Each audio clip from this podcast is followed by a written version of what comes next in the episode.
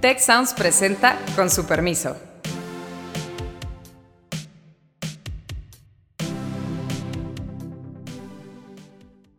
Con su permiso, soy Azucena Rojas y hoy vamos a hablar sobre el paquete económico 2024, es decir, cómo viene esa propuesta de presupuesto para el próximo año, qué novedades trae, qué implicaciones y también preocupaciones pueden surgir a partir de lo que se plantea ahí.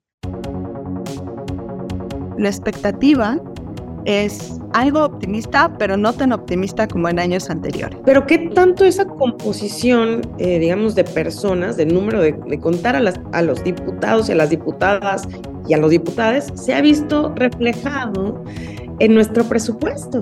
Con pocas realmente eh, subidas en cuanto a lo que es importante, que es el tema de salud, ya ni hablar del tema de educación y muchos otros eh, ámbitos. Nos acompaña hoy con mucho gusto Alejandra Macías Sánchez, economista, profesora de la escuela y directiva ejecutiva del Centro de Investigación Económica y Presupuestaria, el CIEP.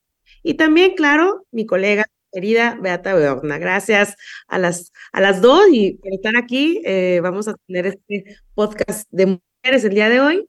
Y bueno, eh, Alejandra, ustedes en el CIEP acaban de publicar un documento que se llama Implicaciones del Paquete Económico 2024. Eh, Sabemos que apenas el 8 de septiembre el secretario de Hacienda, eh, Rogelio Hernández de la O, lo presentó.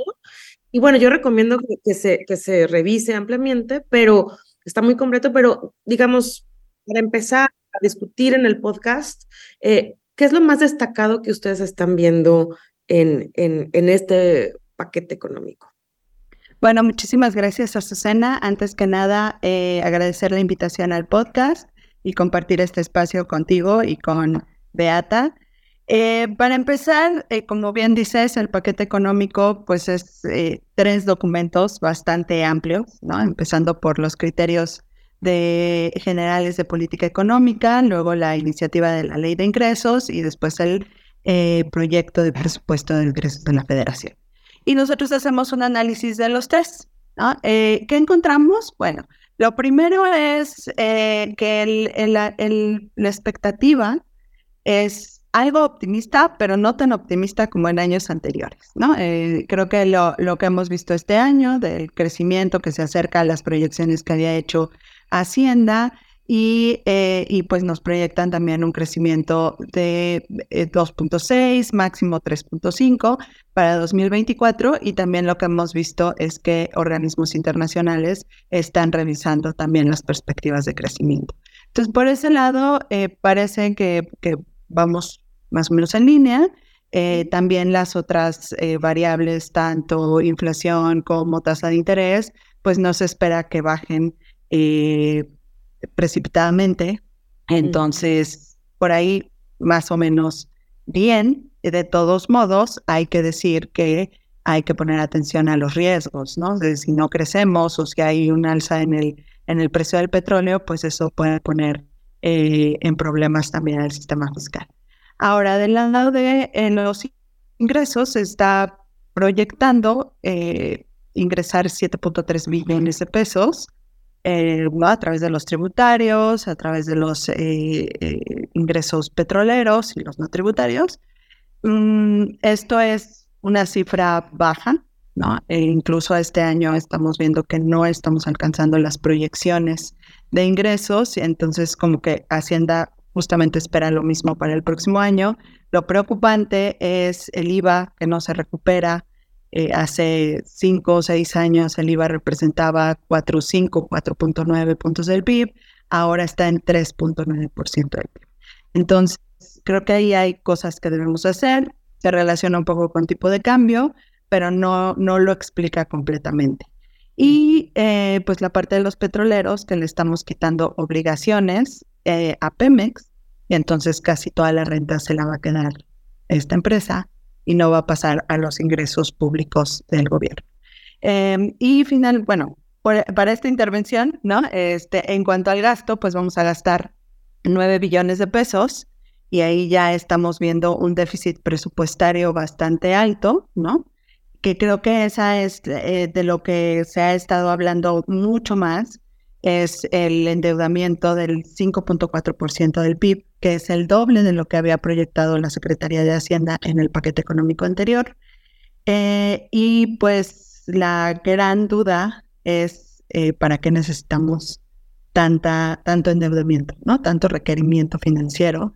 Eh, la justificación es que es para las miraobras, terminar miraobras. Sin embargo, esto representa en el presupuesto alrededor del 10% del endeudamiento y eh, pues lo que causa más preocupación es que se utilice ese dinero para gasto corriente, ¿no? Que no es, nunca lo Alejandra, aquí, aquí obviamente has tocado varios puntos para eh, tener este panorama general. Yo cuando veo siempre el mes de septiembre en México y ya es mi décimo mes de septiembre en este eh, país porque ya llevo casi 10 años, pues digo, el mes de septiembre es el mes de celebración de la independencia y es el mes de quejarse de eh, del paquete económico.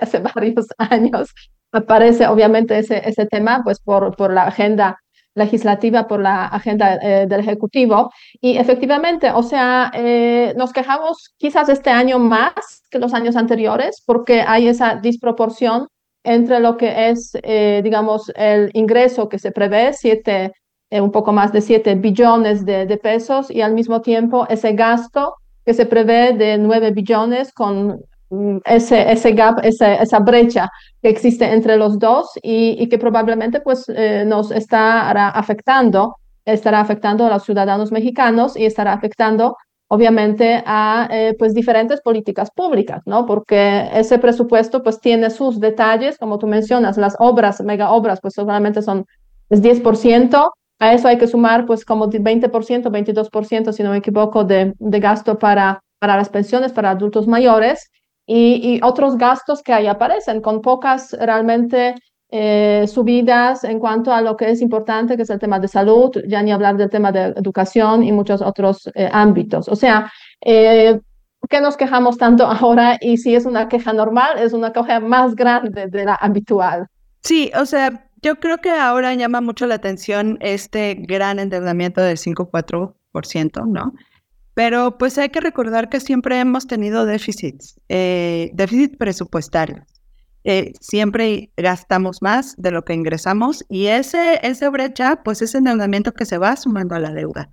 Eh, y, y, me gusta cómo lo dices, nos celebramos las fiestas patrias y nos quejamos del presupuesto, yo creo que em, pues es una labor que hay que hacer en, en, septiembre, octubre y noviembre para la, la, aprobación del presupuesto y sobre todo pues para que cambien cosas. Digo, ahorita está en el legislativo que tiene que hacer su trabajo de análisis, que tiene que eh, ver cuáles son las implicaciones de tomar estas decisiones en la población, como bien lo dijiste. Eh, pero no solo en la población actual, también en las siguientes generaciones, porque la deuda que se está adquiriendo ahora no la van a pagar el próximo año, ¿no? Se va a pagar durante varios años adelante y pues están dejando no solo una deuda fiscal, sino deudas sociales y deudas con derechos humanos, como es lo de la salud. Eh, y, y, otra vez, no, no son cuestiones solo de esta administración, sino venimos arrastrando varias cosas. La deuda y el endeuda, la deuda en general, pues viene de varios años atrás, ¿no? Eh, igual la promesa de tener un sistema de salud universal también viene de años atrás y no lo podemos, no lo hemos podido realizar porque no es una prioridad, ¿no? Al final el presupuesto, pues sí te demuestra en dónde están las prioridades del gobierno y en este momento son pensiones, es el costo de la deuda, que también tenemos que, que pagar eh, bastante por intereses y por comisiones, y eh, bueno, eh, además están comprometidos del gasto federalizado, la prioridad es Pemex, la prioridad este, van a ser los programas sociales, que a decir verdad, en este año el aumento importante es para la pensión de los adultos mayores, pero no hay un aumento fuerte ni en becas, ni en Sembrando Vida, ni en tal. Entonces, igual, ¿no? Como la pregunta, ¿y entonces para qué es el endeudamiento? Ale, Creo que eso es importante porque realmente el tema del endeudamiento se esperaba que en la época de la pandemia hubiera aumentado para apoyar, eh, como en Estados Unidos, ¿no? A las empresas, al gasto. Ahí no se realizó. Y, hoy, y hoy al último año de gobierno, eh, frente a las elecciones lo estamos viendo. Y por otro lado, pues no estamos viendo como que se esté dirigiendo a inversiones que vayan a generar frutos, porque pues para eso a veces te endeudas y es positivo. Aquí tú estás mencionando, por un lado, gasto corriente, muy enfocado en pensiones, pero además creo que aquí nos abres un tema que es muy importante, que es el tema de pensiones, porque no solamente me parece son los mayores, sino es las pensiones eh, también del IMSS, de las personas que están en el ISTE, o sea, todos, todo eso se suma y eso también está generando como esta gran deuda o es solamente enfoque a el pago de adultos mayores. Em, me gustaría tener ahí clarificación porque cuando escucho pensiones, pensiones, digo, son todas las pensiones lo que está afectando esta, este endeudamiento o es solamente lo que se está dirigiendo al pago de, de pues, este programa social de adultos mayores. Claro que sí, mira, eh, eh, tienes un punto excelente al decir que no nos endeudamos en pandemia, pero sí nos endeudamos ahora, ¿no? Y eso, eh, muchos de los países en, el mundo se endeudaron, tienen problemas de deuda. Nosotros no tenemos problema de deuda, es cierto, ¿no? Y tenemos un indicador de deuda que es está por debajo del 50% y por eso dicen que tenemos este, finanzas públicas sanas. Sin embargo, eh, tenemos sectores subfinanciados y tenemos necesidades que no están cubiertas. ¿no? Entonces, em, me parece que eh, la deuda puede estar manejable. Si crecemos, ese indicador de la deuda no nos va a dar muchos problemas, pero si no estamos solventando todas las necesidades, pues seguimos endeudados de alguna manera, ¿no? Eh, eso por un lado. Ahora, lo de las pensiones, son todas las pensiones. Vamos a gastar, o lo que se está proponiendo, es que vamos a gastar dos, casi dos billones de pesos, 1.99 billones de pesos en todas las pensiones. IMSS, ISTE, PEMEX, FE, Mm, eh, seguimos pagando pensiones de luz y fuerza, los militares y las pensiones, eh, que, que, a esas les, les llamamos pensiones contributivas y las no contributivas serían la pensión para adultos mayores y la pensión para personas con discapacidad. Esas dos, pues ya son un derecho, ¿no? En la Constitución. Y las otras, pues también porque pues trabajaste y contribuiste, ¿no? Durante tu, eh, carrera laboral para tener esa pensión. Sin embargo, con todas las reformas que ha habido, ¿no? Y con los esquemas que teníamos anteriormente que eran de beneficio definido, pues esas pensiones son, son onerosas y hay pensiones que son más caras que otras.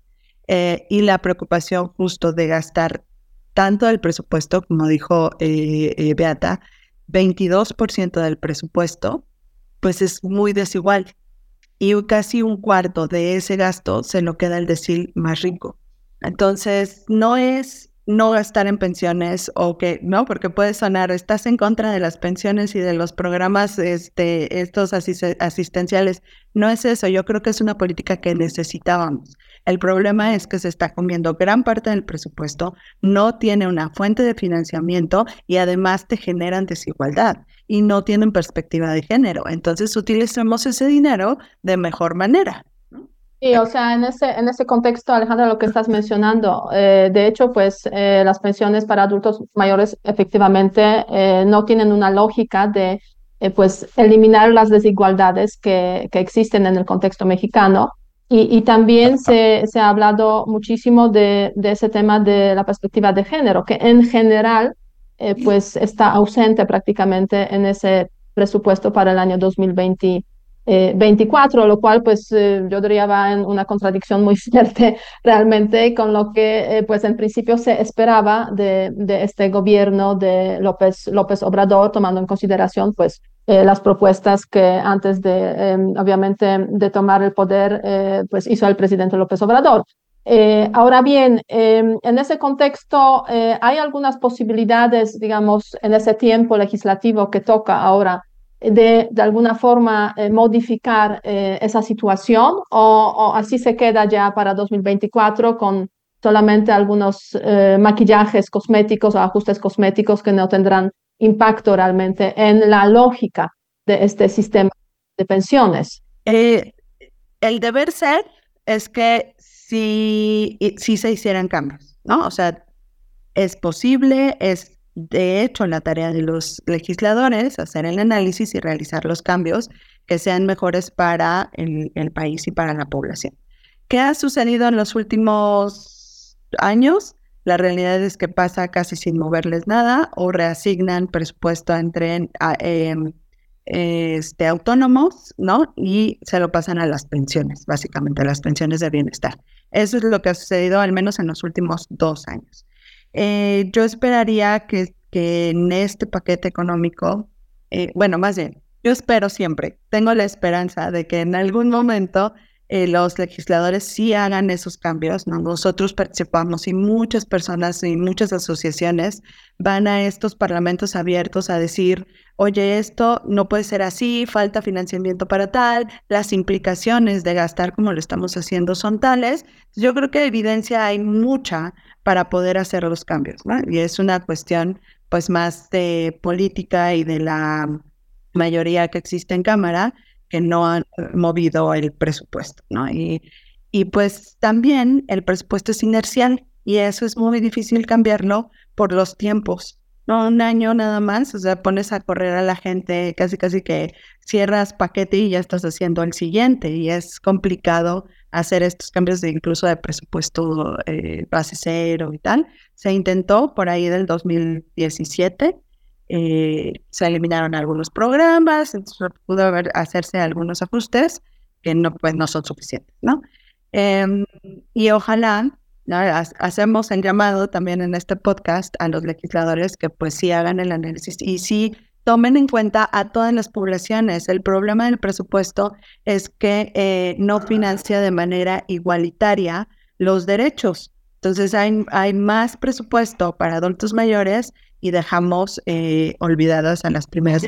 Sí, ahí, ahí sí me permites este, intervenir un poquito. Yo, cuando estábamos pensando para este podcast, estaba pensando, a ver, la, la, la Cámara de Diputados se ha transformado completamente en los últimos años, principalmente en términos de paridad de género. La conformación de la misma a partir del 2021 pues, fue casi, casi 50-50, ¿no? Y, y, y, y, siempre, y he tenido esta duda en mi cabeza de qué tanto ese cambio, y además se han visto representados otros grupos como los grupos indígenas, etcétera, etcétera, ¿no?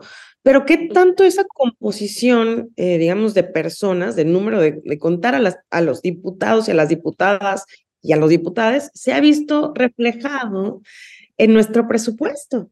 ¿No? Y me preocupo mucho en términos, por ejemplo, de, de, de la atención que requieren pues hoy en día las mujeres para poder trabajar, estos temas de, de, atención a los cuidados, de la primera infancia, em, se ha visto reflejado eso, porque además pensando en que viene un nuevo ciclo electoral en donde vamos a aspirar a, a, tener una mayor representatividad de todos estos grupos, pues, eh, ¿qué tal la rendición de cuentas en ese sentido? Y escuelas de tiempo completo también, que es otro punto relevante para las mujeres, ¿no? Sí, no, a ver, en, así de manera muy directa, yo creo que no se ha visto reflejado en el presupuesto. El presupuesto, como dijo Beata, no tiene perspectiva de género. Lo que se hace es hacer anexos transversales para poder eh, como etiquetar recursos que van a la igualdad entre hombres y mujeres, a niñas, niños y adolescentes, a, cambio climático, etcétera. Pero ese, eh, vamos a decir, etiquetado o, o cómo se conforman los anexos, pues también tiene muchas áreas de oportunidad, ¿no? Y hay programas que no tienen como objetivo eso en particular. Entonces, em, y, creo que tenemos que estar hablando como varios pasos antes del presupuesto, y es el diseño de la misma política o del mismo programa, ¿no? Entonces, me parece que, que los legisladores tendrían que empujar por, a ver, este programa no tiene perspectiva de género, hablemos eh, de eh, los jóvenes construyendo futuro, ¿no? Porque al final, pues, ¿dónde dejan a sus hijos las chicas que pueden entrar en ese programa? O sea, como esa parte no la solventa. Entonces es entrar al diseño y decir, a ver, ¿cómo le vamos a hacer? Ah, bueno, entonces vamos a construir paralelamente un sistema de cuidados para que entonces ella pueda... Pero va desde el diseño, no es el presupuesto si atiende a las mujeres o no mi otro ejemplo es la pensión para las, las personas adultas mayores. A las, les dan el mismo monto a hombres y mujeres. y dicen que tiene perspectiva de género porque habemos más mujeres. Claro, vivimos más, ¿no? Tenemos más esperanza de vida, pero el programa no reconoce todo el trabajo no remunerado que hacemos las mujeres a lo largo de la, de la vida, ¿no? Y el no haber podido incorporarte a un trabajo formal donde puedas contribuir para una pensión y tal. Entonces, si quieres un programa con perspectiva de género, desde el diseño, dice, ¿sabes qué? Pues le damos un poco más. De todos modos, no lo va a reconocer totalmente, ¿no? El trabajo no remunerado, pero al menos tienes el reconocimiento de, o sea, si, si lo ves desde el programa y desde el diseño, ¿no? Entonces, eh, eh, eh, siempre he, dicho eso, no se trata de etiquetar recursos y, y este 50% mujeres, 50% hombres, sino vámonos para atrás. Y después ya no tienes que etiquetar, porque si tienes un programa diseñado con perspectiva de género, pues ya, todo el presupuesto lo puedes, ¿no? decir que es para eso. Sí, bueno, también hay ese tema un poco de este, falta de eh, solidaridad generacional, se ha hablado de eso, ¿no? O sea, como que efectivamente mucho ahora para adultos mayores y qué bien, realmente qué bien, pero pues claro, los jóvenes pues no necesariamente están ahí atendidos a través, pues, por ejemplo, de la política adecuada en el tema de educación, eh, que es lo fundamental para, para los jóvenes, ¿no? Y, yo creo que en ese sentido, Alejandra, estás comentándonos algo, algo muy, muy relevante de que pues desde los orígenes hay que realmente pues cambiar el diseño de los programas para que, para que funcionen. Y, podríamos eh, probablemente hablar mucho sobre, sobre los programas sociales, pero yo creo que para este programa necesitamos también tocar dos temas más, o sea, al menos dos temas más. El elefante blanco, el Pemex, el elefante blanco que se lo come todo o destruye todo en una habitación, digamos, llena de porcelana, este, que es un punto relevante, y el tema del ejército, o sea, este, empecemos quizás con el Pemex, a ver cómo tú ves precisamente eh, pues esa institución que pues no está para nada sanándose y hace poco se han revelado por ahí algunas cartas incluso de solicitud dramática del jefe de Pemex al secretario de Hacienda, por favor ayúdenos porque ya no tenemos dinero. O sea, ¿qué pasará en 2024 y cómo puede amenazar, digamos, a la situación económica y a la perspectiva o visión que tienen sobre México este, desde el extranjero, que obviamente nos entra aquí todo ese tema de las evaluadoras, eh, grado de inversión, etcétera, etcétera.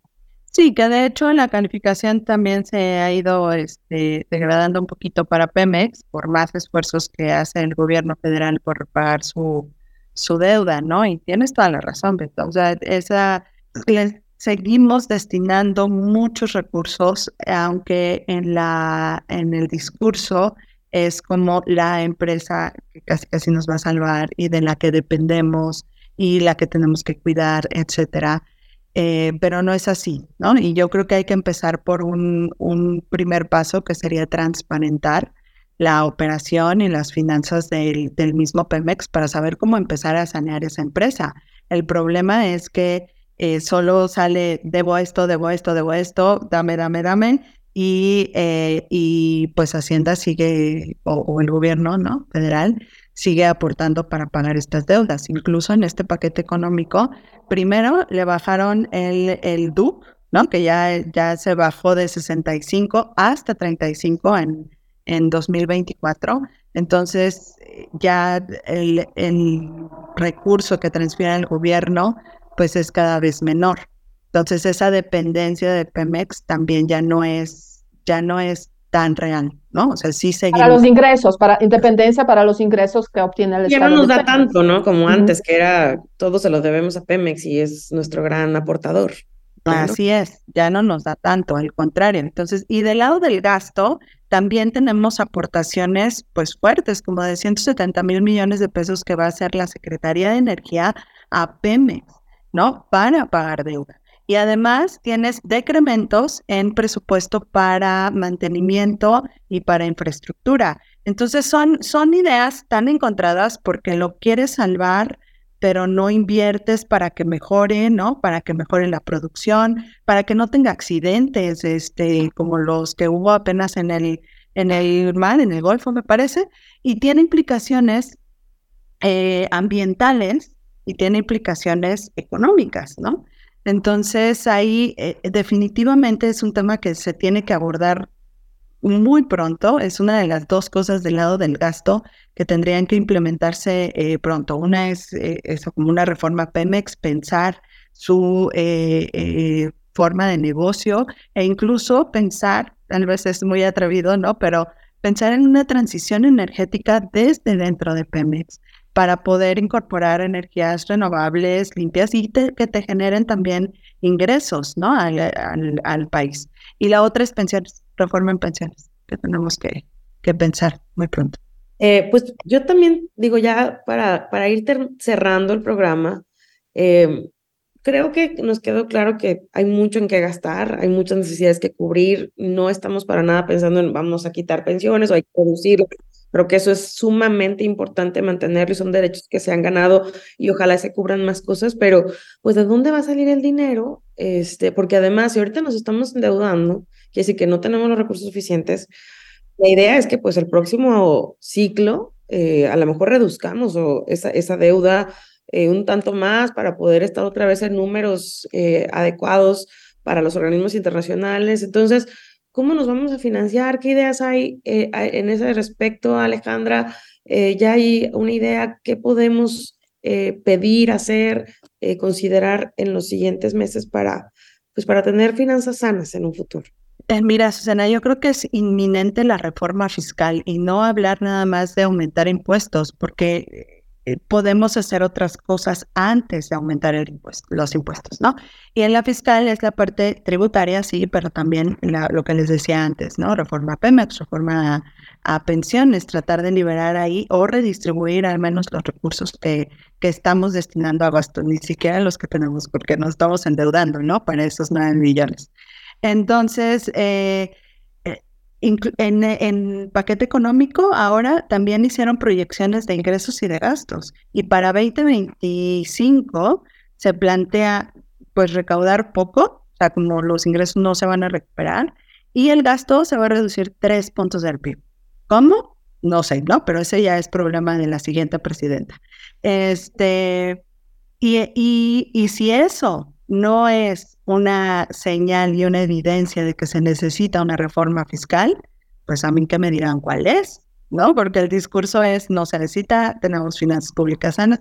Ok, eh, pero nos falta eh, reestructurar, nos falta eh, aumentar impuestos y nos falta invertir en las siguientes generaciones. el problema es que el presupuesto no tiene perspectiva de mm, demográfica ni epidemiológica, ¿no? Ni del envejecimiento que estamos viviendo, que es parte de la demográfica. Pero imagínate, o sea, las generaciones de hoy tienen el 50% de probabilidad de llegar a 100 años.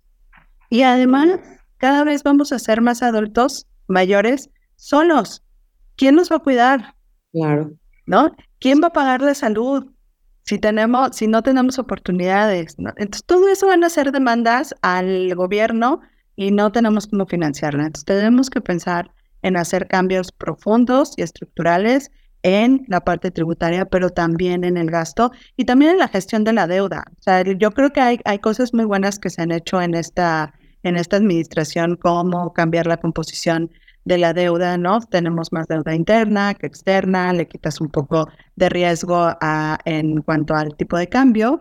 Eh, sin embargo, tenemos pues tasas de interés muy altas. Otras cosas son los bonos, eh, tanto verdes como de género y tal. Yo creo que son una, un buen instrumento.